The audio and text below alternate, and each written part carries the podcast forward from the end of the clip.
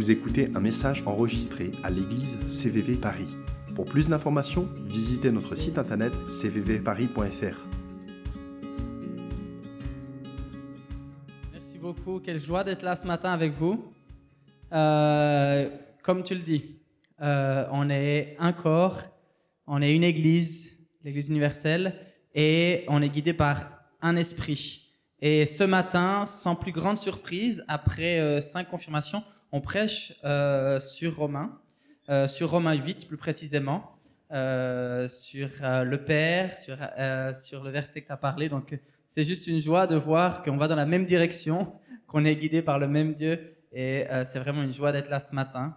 donc voilà, ça c'est ma femme Flore et moi c'est Jonathan. On a les deux garçons que vous avez vus là, Esa et Liam, qui ont 3 et 5 ans. Et ça fait maintenant 6 ans qu'on vit en Haïti. Donc, on a un ministère en Haïti qui s'appelle euh, Iris Port-au-Prince, qui a pour but de soutenir les familles physiquement, émotionnellement et puis spirituellement. Alors, on voulait commencer ce matin avec une petite vidéo pour vous donner un petit peu de contexte, euh, le contexte dans lequel nous sommes. Du coup, on va directement euh, vous montrer cette, cette vidéo. Ça, c'était une des visites dans le bidonville de Cité Soleil à Port-au-Prince, en Haïti.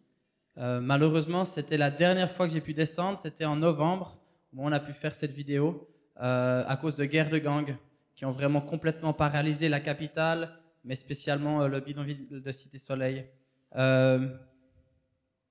c'est là où Dieu nous a appelés et c'est là où je me sens bien, c'est là où je me sens à la maison. et vous pouvez prier qu'on puisse redescendre prochainement dans cet endroit parce qu'il y a plein de gens qui ont faim et qui ont soif de connaître le Seigneur.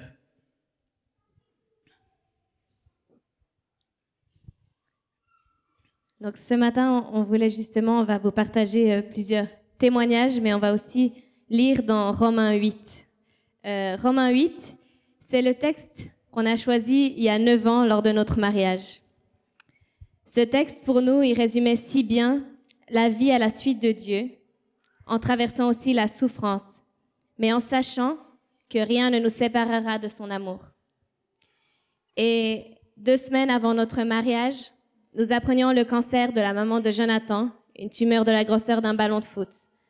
À ce moment-là, on ne savait pas si elle pourrait être là, on ne savait pas ce qu'il allait se passer, mais on savait que la volonté de Dieu était que nous nous marions l'un à l'autre, peu importe ce qui pourrait arriver. Et c'est ce verset du coup qui nous a porté toutes ces années. On a appris à vivre à la suite de Dieu, à le servir et appris à persévérer aussi euh, quand les moments sont difficiles. Et vous pouvez voir du coup une photo de notre mariage civil où elle était à l'hôpital. Elle a été euh, opérée la semaine juste avant le mariage et euh, c'était un miracle. Elle a pu être là euh, à l'église et, et, encore plus grand miracle, elle a pu être complètement guérie. et elle est là encore aujourd'hui. Elle nous a visité dernièrement en Haïti. le Seigneur est victorieux sur la maladie.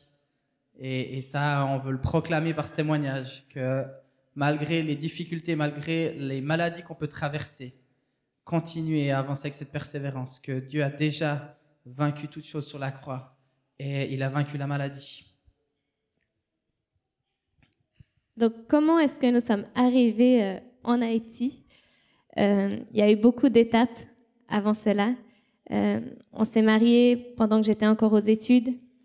En tant qu'enseignante, et moi j'étais agriculteur en Suisse et, animateur jeunesse euh, dans la paroisse euh, protestante à Corsier.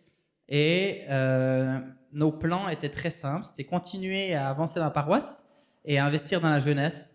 Et, moi, je rêvais de, l'agrotourisme, d'avoir une grande ferme où on pouvait accueillir des gens et faire connaître à, tous les gens de la ville, en fait, comment Dieu a mis des choses incroyables dans sa création. et notre première étape, et c'est souvent la plus difficile, qu'on avance dans les plans de Dieu, c'est la première étape. C'est là où euh, Pierre a eu des grands doutes quand il a dû sortir de la barque. Quand il a vu Jésus, le plus dur, ça a été de sortir de la barque. Et ce qui, dans ce texte qui m'impressionne toujours, c'est a, vous êtes 12 personnes, vos plus grands potes, vous les mettez tous dans un bateau. Il y en a un des 11, des 12 qui sort. Il marche sur l'eau Il y en a 11 autres qui sont apeurés, qui restent dans la barque. Et, euh, et il, y a, on- il, y a, il y a 9 ans, bah, on a fait ce choix de dire, mais on a envie de sortir notre confort. On a envie de sortir de nos petits plans. Euh, voilà, on vient de la Suisse, nos petits plans euh, où on a tout planifié sur un plan de, un plan de 50 ans, ce qu'on allait faire. Et on a dit, mais Seigneur, on te remet ça et on a envie de marcher sur l'eau. Et la première étape, c'était qu'on a déménagé à 45 minutes de où on habitait. Ça a été un énorme pas de foi. Pour des Suisses, euh, c'est énorme, 45 minutes. hein. Les gens ne venaient pas nous visiter en semaine parce que 45 minutes de voiture, c'est loin. On fait un maximum 10-15 minutes. Et du coup, pour nous, c'était partir loin. Et on a eu des grands questionnements. Est-ce que vraiment c'était là Et là, on a quelqu'un dans la grande bonté de Dieu. Dieu, il a parlé à quelqu'un euh, qu'on ne connaissait pas et il a, elle a juste glissé un papier sous la porte euh, de la Genèse et où c'était très clair, c'est quitte ton pays, ta patrie et la maison de ton père et va dans le pays que je te montrerai. Et pour nous, ça a été ça notre appel missionnaire.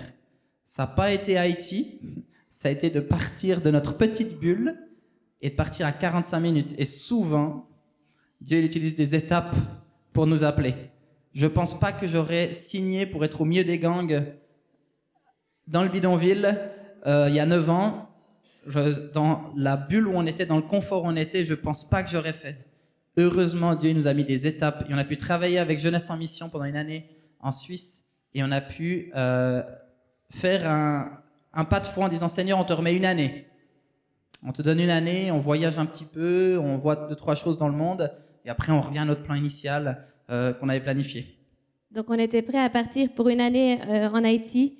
Et j'ai beaucoup aimé la louange parce que justement, le verset qui nous a porté aussi pour partir, c'était ce verset qui dit Je ne suis pas. Ce, ce chant qui disait Je ne suis pas esclave de la peur, je suis enfant de Dieu. Et euh, c'est ce chant aussi qui nous a porté pour pouvoir partir euh, en Haïti. Et on peut le lire dans Romains 8, versets 14 et 15. Car ceux qui sont conduits par l'Esprit de Dieu sont fils de Dieu. En effet, vous n'avez pas reçu un esprit qui fait de vous des esclaves et vous ramène à la crainte. Non, vous avez reçu l'Esprit en conséquence de votre adoption par Dieu comme ses fils et ses filles. Car c'est par cet Esprit que nous crions Abba, c'est-à-dire Père. Et on a tous des appels différents. Dieu a mis des rêves dans notre cœur, mais c'est trop souvent la peur qui nous retient de partir et de vivre aussi conduit par son Esprit. Et c'est parce que nous sommes ses enfants que nous n'avons pas reçu un esprit qui nous ramène à la crainte. Et c'est important d'avoir cette compréhension qu'on est ses enfants. Et en tant qu'enfant, on a besoin de connaître son amour. Et c'est en connaissant aussi son amour qu'on a envie de la partager autour de nous. Donc vous voyez juste après, c'est notre premier départ. Euh, ça, c'est notre deuxième départ. On est parti avec Esaïa qui avait un mois. Donc là, pour faire très court ou très simple, on est parti euh, une année en Haïti, c'était l'année qu'on donnait à Dieu. Et euh, après un peu moins qu'une année, euh, il y a eu dans les villages aux alentours, en fait, beaucoup en Haïti, on était sur les montagnes d'Haïti, et il y a eu de la jalousie parce que l'école qu'on a pu faire et la ferme qu'on a pu construire pour nourrir ses enfants, ça marchait super bien. Et il y a eu d'autres écoles qui marchaient peut-être un peu moins bien, des gens qui ont de la jalousie, des gens qui ont eu des blessures du passé par des étrangers, par ce que d'autres pays ont fait dans les temps de colonialisme, et ils sont arrivés chez nous pour nous tuer. Du coup, on a fui le pays. Euh, Dieu, il a pu euh, nous, miraculeusement nous faire partir le matin même. On est parti vers la capitale, et à 8 heures, il y a des gens qui sont arrivés chez nous pour nous tuer. On était déjà sur la route de la capitale. Et c'est là où on est rentré en Suisse. Et on a eu un temps de questionnement, un temps de mais qu'est-ce qu'on doit faire? Un temps difficile. Mais euh, Dieu, il a pu briller là au milieu et on s'est retrouvé au Mozambique, dans une école sur la mission avec l'organisation Iris Global. Et c'est là où on a fait trois mois euh, au Mozambique. Et, c'est là où on a pu remettre à Dieu nos rêves, nos plans, nos envies. Et c'est là où le Seigneur il nous a rappelé pour, euh, pour Haïti. Euh, souvent, il y a un moment de lâcher prise. Et un moment de dire, mais voilà, des fois on a des promesses dans nos mains et, et on s'y agrippe, on s'accroche. Et, et ce qu'on a appris, c'est que de les garder avec les mains ouvertes.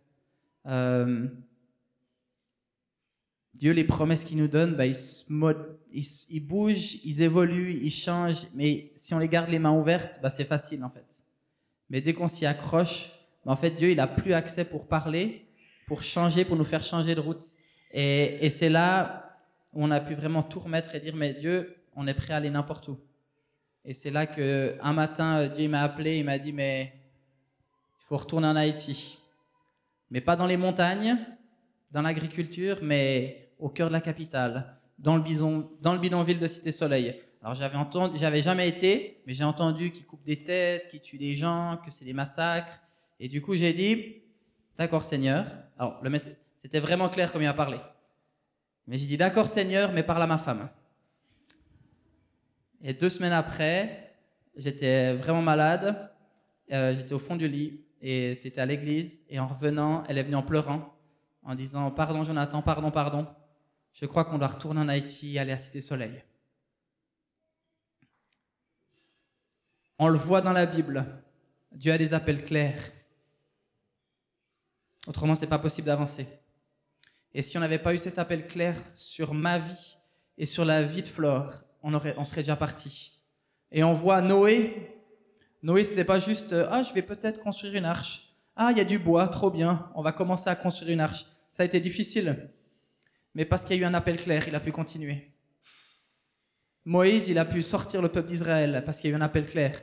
Il n'est pas juste allé devant Pharaon. Ah non, d'accord, très bien, bon, la porte se ferme. Je dois peut-être faire autre chose de ma vie. Il a persévéré parce qu'il y a une parole claire. Et on vous encourage ce matin à prendre du temps dans la prière, dans le jeûne, prendre du temps avec, avec des chrétiens autour de vous pour avoir des appels clairs. Et comme ça, dans les temps de difficulté, vous allez continuer. Et c'est comme ça qu'on a été appelé à retourner en Haïti. Et donc on est parti, euh, on est parti deux, semaines avant, de, de, partir. On n'avait pas de logement en, Haïti, on ne savait pas où on allait aller. Euh, j'avais accouché au mois de décembre. On avait juste décidé que. Dans les bras de Flore, là, c'est un petit bébé d'une trentaine de jours. C'est Isaiah. Et, euh, et Dieu nous a dit, mais allez-y. Et c'est comme ça que Dieu il a ouvert des portes. On avait à cœur de toucher les familles de Cité Soleil et il nous a appelés en tant que famille. Et euh, c'est trop beau d'avoir une église avec des familles, avec des enfants qui courent, avec des, avec des jouets derrière. Et, je pense qu'on est appelé à être famille là où on est, en tant que pasteur, en tant que missionnaire. On est appelé à vivre. Euh, ça et trop souvent, on met les, on prend juste le verset où Jésus dit Laissez à moi venir les, petits-enfants pendant qu'ils prêchent. Et je pense qu'on est appelé à vivre ça, euh, et c'est beau de le voir dans cette église, que les enfants, ils sont libres d'être là, au milieu.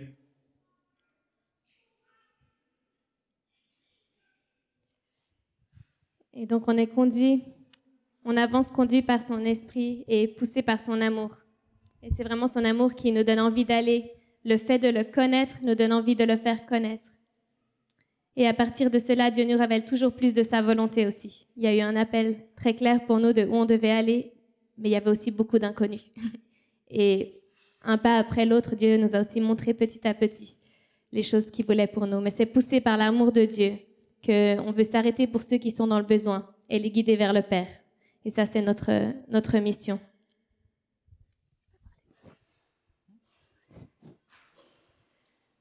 Durant le mois d'avril, on est parti pour deux semaines euh, en Floride parce que la situation en Haïti étant très stressante et très instable, on sort très peu de chez nous et puis euh, on a parfois de la peine de pouvoir se, reposer. Donc on est parti pour pouvoir aussi sortir en toute liberté sans s'inquiéter des balles, des kidnappings ou de pénurie de carburant ou autre. Et euh, durant ces deux semaines, il y a eu euh, des événements dans le pays qui ont été vraiment euh, compliqués. Donc, durant ces six dernières années, le, pays est vraiment une dégringolade où c'est devenu de, pire en pire. Il y a deux ans, ils ont assassiné le président. Et depuis, ben, il n'y a plus vraiment de président en place, ni de, gouvernement. Et les gangs, ils ont pris à peu près 80% de la capitale. Et, là au milieu, ben, on est vraiment au, centre de la capitale. Et on a vu comme ce qui se passait à Cité Soleil, dans le bidonville, s'est répandu en fait dans toute la capitale. Et, euh, et ce printemps, la population en a eu marre. Presque chaque famille a eu une personne de sa famille qui a été kidnappée. Beaucoup de gens torturés, de gens tués, de massacres. Et, là, au, milieu, la population a dit, mais on en a marre. Et on va se lever et on va euh, nous régler le compte aux gangs. Et du coup, la population, a pris euh, des machettes, des pelles, des pioches, tout ce qu'ils trouvaient sous la main, et ils sont sortis euh, dans les rues pour essayer d'exterminer les gangs. Et ça a été des semaines vraiment horribles où il y a eu des massacres dans les deux camps. Il y a eu des choses horribles qui sont passées, beaucoup d'injustices. Et on était aux États-Unis et on voyait euh, le pays à feu et à sang comme on n'avait jamais vu. Et on se demandait, mais est-ce qu'on doit retourner? Et c'est vraiment... Euh, ouais, à chaque fois qu'on part du pays, c'est toujours difficile parce que c'est un autre monde. C'est pas, très différent. Mais c'est à chaque fois euh, poussé par son amour envers, envers Haïti, envers notre équipe, envers les familles. Et avant tout, notre amour envers Dieu qui nous pousse à l'obéissance. Il y a beaucoup de choses qui se passent dans le monde qui sont horribles. On le voit en Afrique, mais on le voit plus proche maintenant en Ukraine, mais on le voit aussi euh, dans nos familles, avec la maladie, des accidents. Et cette souffrance, des fois, en tant qu'Européens, on essaye de se protéger. On essaye de protéger notre cœur parce que ça fait mal, en fait. Et j'entends beaucoup dans ma famille qui disent, mais on en a marre des mauvaises nouvelles c'est difficile. Il y a tellement de gens qui sont dans le besoin. Et du coup, on se met un peu cette protection sur notre cœur pour pas souffrir. Et plusieurs fois, on a dû demander à Dieu de l'enlever, cette protection. Parce que c'est l'essence même qui a fait que Jésus s'est arrêté. Jésus, il a été ému de compassion pour ses foules. Il a été ému aux larmes et c'est ça qui l'a fait s'arrêter. Jésus s'est pas juste dit, oh, j'ai une bonne prêche dans la poche, je vais m'arrêter. Il s'est pas juste dit, oh voilà, il y a quelques gens, on va prêcher. Il a été ému de compassion. Il a vu que ces gens, ils étaient perdus. Ils avaient besoin du chemin, de la vérité de la vie. Et c'est ça qui nous anime, c'est cet amour qui nous a dit, mais on ne peut pas rester aux États-Unis, on doit retourner.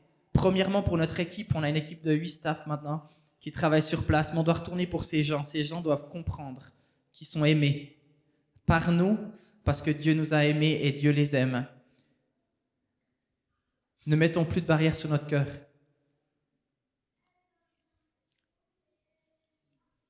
Jésus, il a été ému de compassion.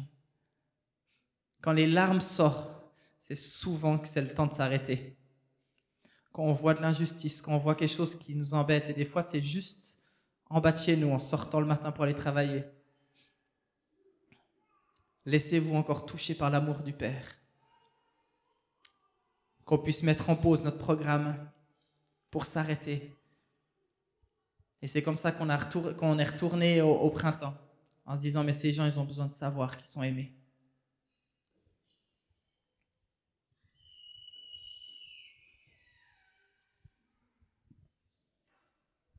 Durant le, chaque année, on, on, reçoit une parole vraiment pour l'année à venir. Et cette année, on avait reçu ce verset dans Ésaïe 43, verset 19, qui dit Voici, je vais faire une chose nouvelle sur le point d'arriver. Ne la connaîtrez-vous pas? Je mettrai un chemin dans le désert et des fleuves dans la solitude. Et c'est vrai qu'avec tous ces mois qui se sont écoulés, dernièrement, je me disais un peu, quelle est la chose nouvelle? C'était des moments pas faciles. On a vu un pays qui s'enfonce dans l'insécurité. Plus de 2500 personnes qui ont été tuées dans les affrontements depuis janvier. Beaucoup de kidnappings, une inflation de 53%. Et euh, difficile de voir cette chose nouvelle. Et pourtant, dernièrement, je relisais ce verset qui est dans notre maison de prière. Et je crois vraiment que Dieu a ouvert un chemin dans le désert. Et on le voit agir. Et il continue d'agir au milieu de tout ce qui se passe. Et on peut continuer et persévérer à sa suite avec confiance et avec patience aussi. On peut lire dans Romains 8, verset 25. Mais si nous ne voyons pas ce que nous espérons, nous l'attendons avec persévérance. Et euh, je, voulais vous, je voulais vous partager, hier soir, j'étais en train de, de préparer aussi un peu ce qu'on allait partager. Puis j'ai vu une, une vidéo qu'une amie en Haïti m'a partagée. Et le son, euh, la qualité son est vraiment, voilà, vous allez voir. Mais en fait, c'est trois jeunes filles qui chantent en anglais qu'elles font confiance à Dieu. Ces trois jeunes filles, ils sont en train d'être adoptées par une famille de missionnaires. Et ça fait maintenant six ans qu'ils essayent d'adopter ces enfants. Et, on dit, il n'y a plus beaucoup de missionnaires en Haïti, beaucoup sont rentrés. Et cette famille est restée parce qu'ils n'ont pas encore les papiers pour ces enfants. Et cette famille, l'année passée, ils ont déjà dû fuir leur maison à cause des gangs. Ils ont pris refuge justement à Kainos. C'est la maison qu'on a où on peut accueillir des missionnaires pour se reposer. Et là, depuis lundi, ils nous ont appelés, ils nous ont dit on doit partir, on ne peut pas rester dans notre voisinage. Et du coup, ils ont dû quitter leur maison en urgence et venir se réfugier. Et vous allez voir la vidéo de ces jeunes filles qui disent, qui disent que même quand Dieu ne déplace pas les montagnes qu'on aurait envie qu'il déplace, même quand il sépare pas les eaux et qu'on aimerait pouvoir juste les traverser, même quand il donne pas les réponses alors qu'on crie à lui, on veut lui faire confiance.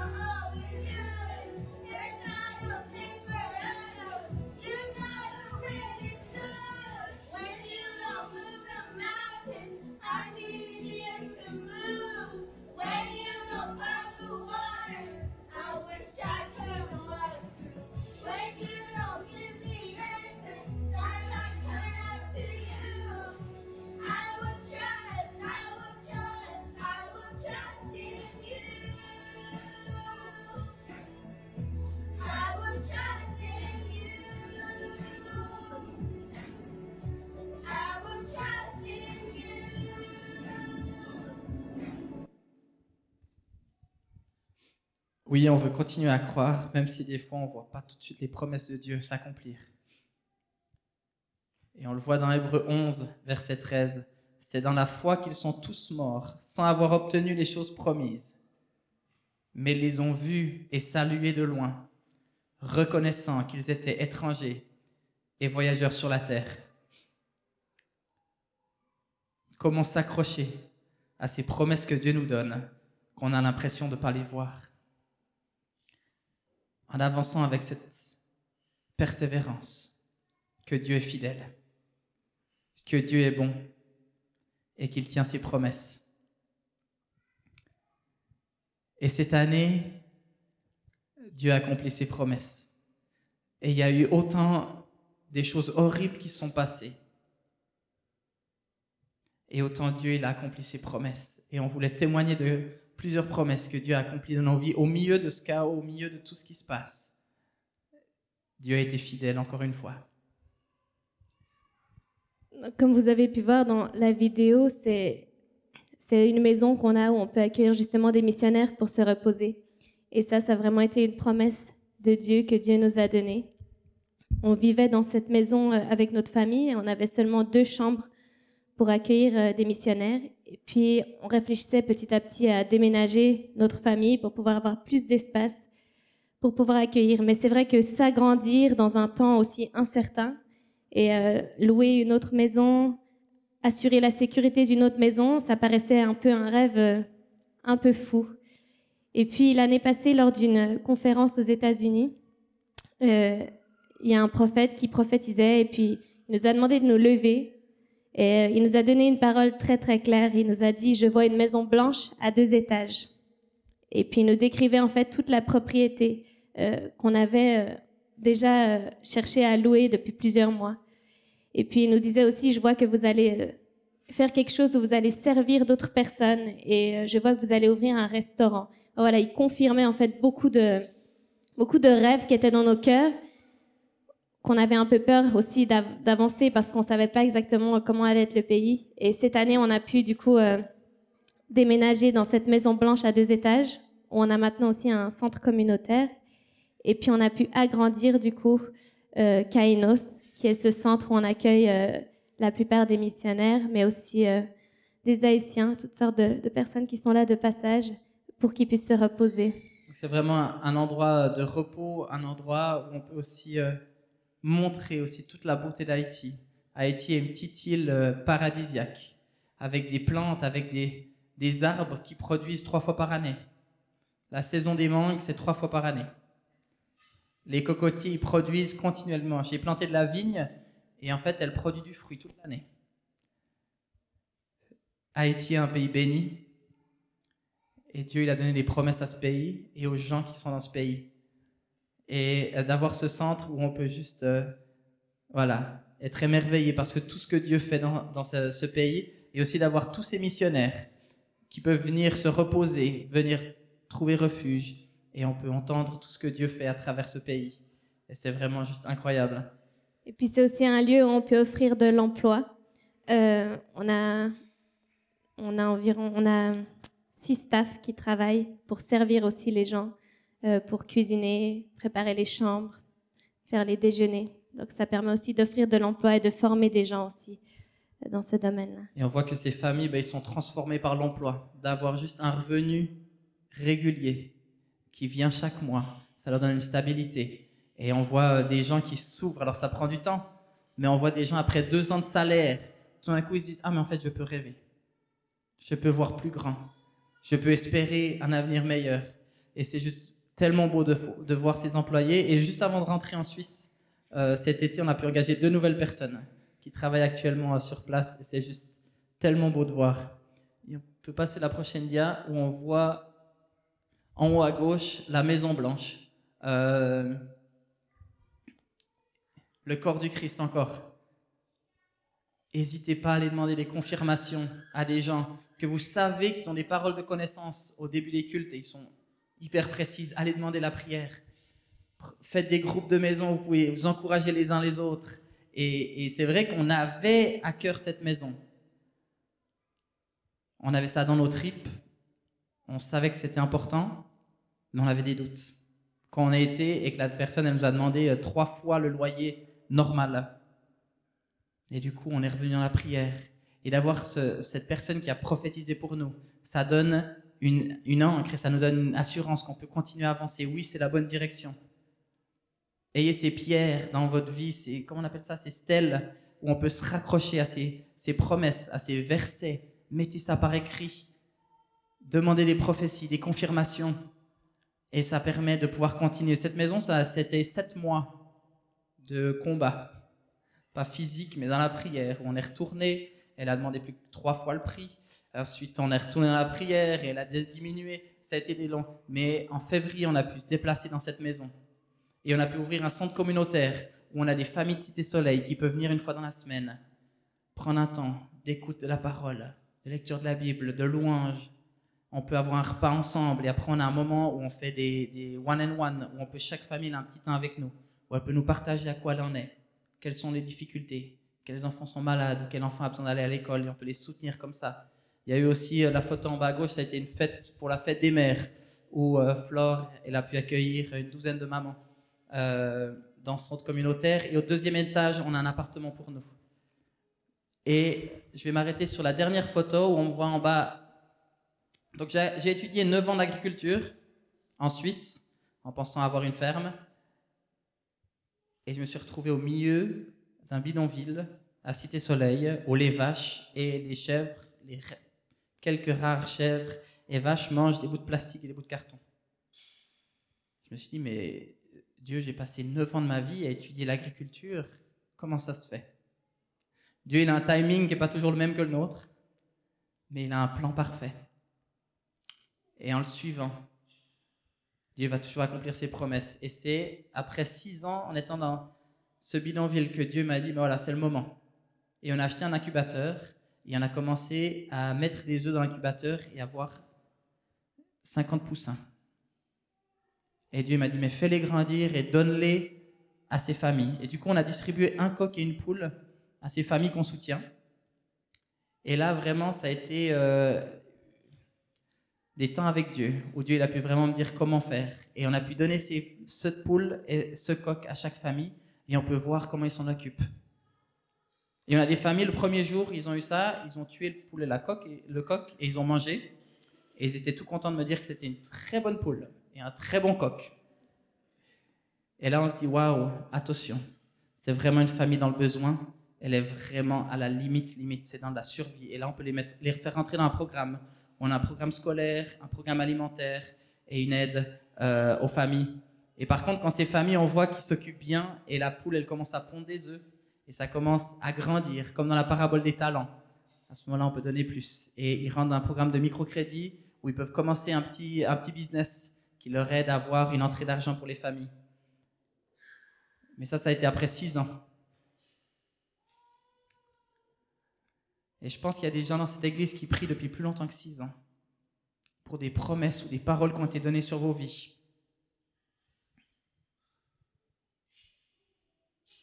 Des fois, on aimerait bien que Dieu ait les mêmes timings que nous. Mais lui, il a le timing parfait. Il sent quand c'est le bon moment, il sait quand c'est le bon moment.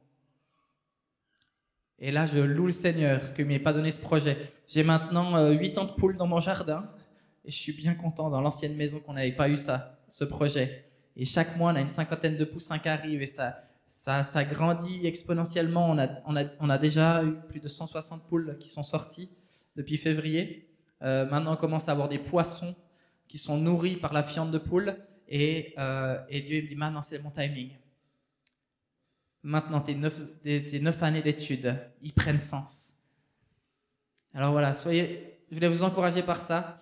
Et sur la prochaine photo, on voit comme dans la vidéo, c'est notre maison à Cité Soleil avec des arbres qu'on a plantés. Et c'est là où on peut cuisiner des repas chauds pour des enfants, faire des programmes pour les enfants, avoir des distributions de nourriture. Mais à chaque fois, le but c'est de prêcher l'évangile. Et j'aime trop votre nom d'église. Le chemin, la vérité, la vie.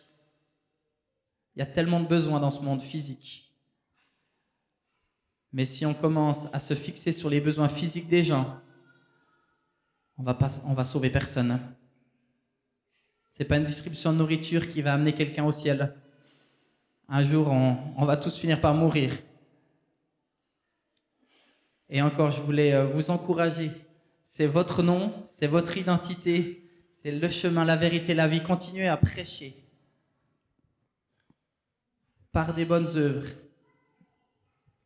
et comme Jésus l'a tellement bien fait, il a nourri les foules et il a prêché l'évangile et c'était ensemble.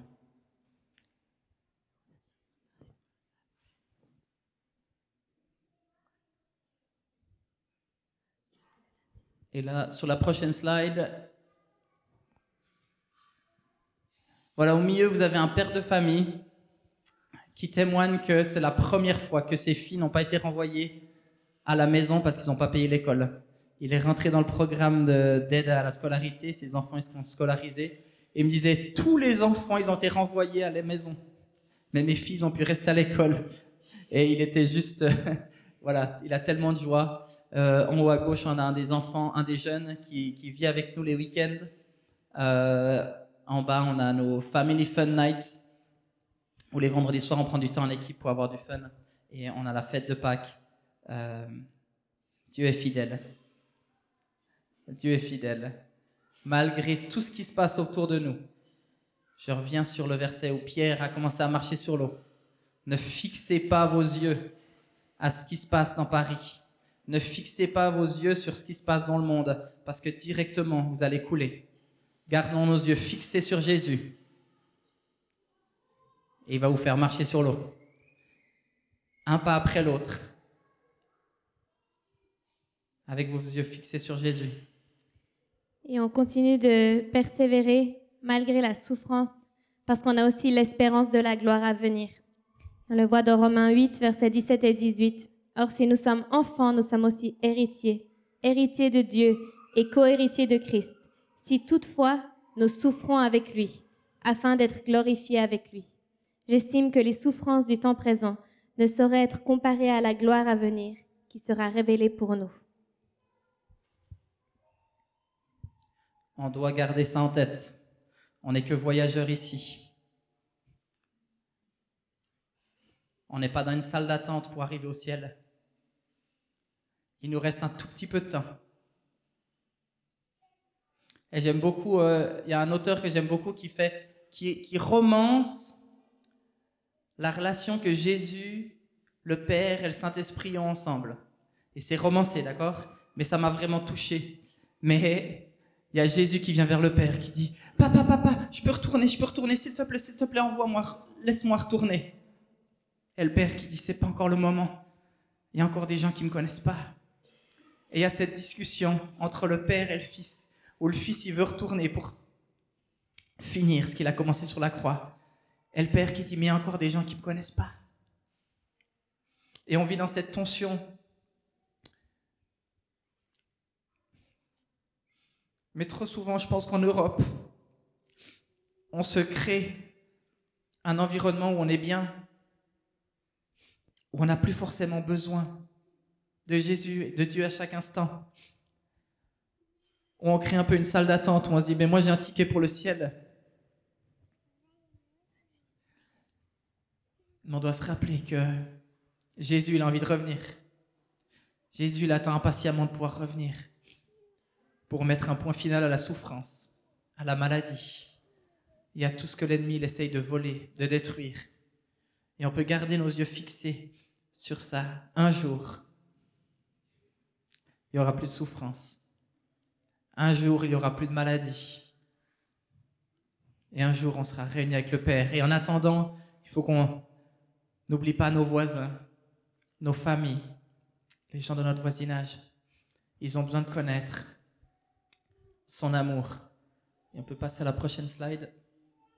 Et on ne peut pas vivre à la suite de Dieu et persévérer sans son amour qui nous remplit au quotidien. Et euh, c'est avec ce verset que Paul termine Romains 8, ce chapitre, en disant que rien pourra nous arracher à l'amour de Christ. Qu'est-ce qui pourra nous arracher à l'amour de Christ? La détresse ou l'angoisse, la persécution, la faim, la misère, le danger ou l'épée? Car il nous arrive ce que dit l'Écriture. À cause de toi, nous sommes exposés à la mort à longueur de jour. On nous considère comme des moutons destinés à l'abattoir. Mais dans tout cela, nous sommes bien plus que vainqueurs par celui qui nous a aimés. Oui, j'en ai l'absolue certitude. Ni la mort, ni la vie, ni les anges, ni les dominations, ni le présent, ni l'avenir, ni les puissances, ni ce qui est en haut, ni ce qui est en bas, ni aucune autre créature. Rien ne pourra nous arracher à l'amour que Dieu nous a témoigné en Jésus-Christ notre Seigneur.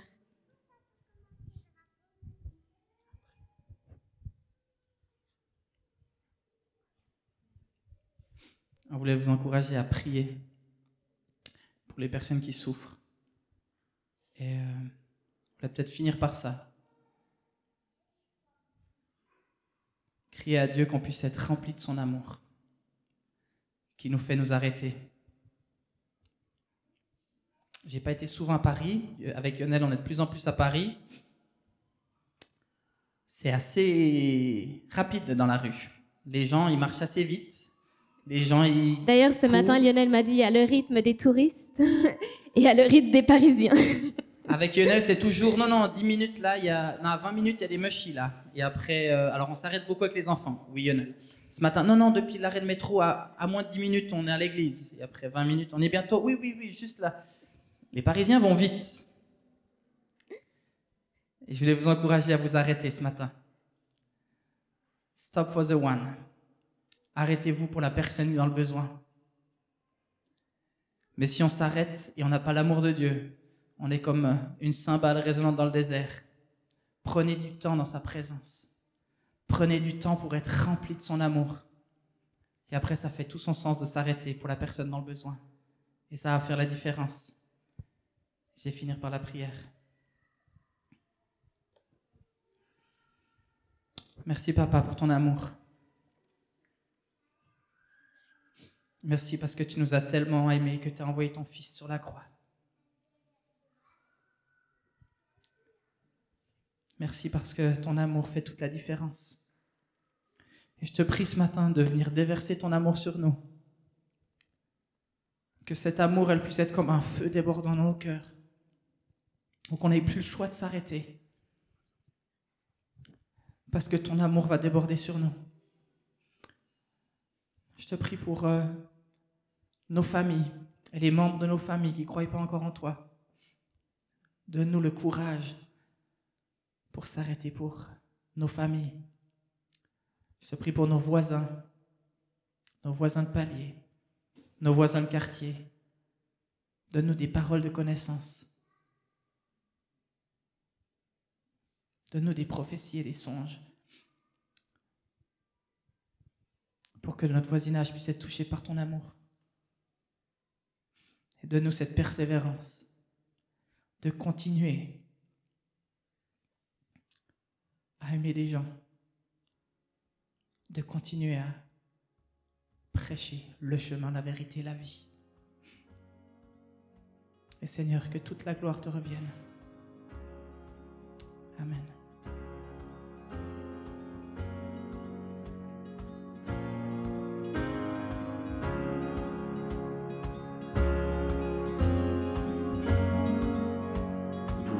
Un message enregistré à CVV Paris. Pour plus d'informations, visitez notre site internet cvvparis.fr.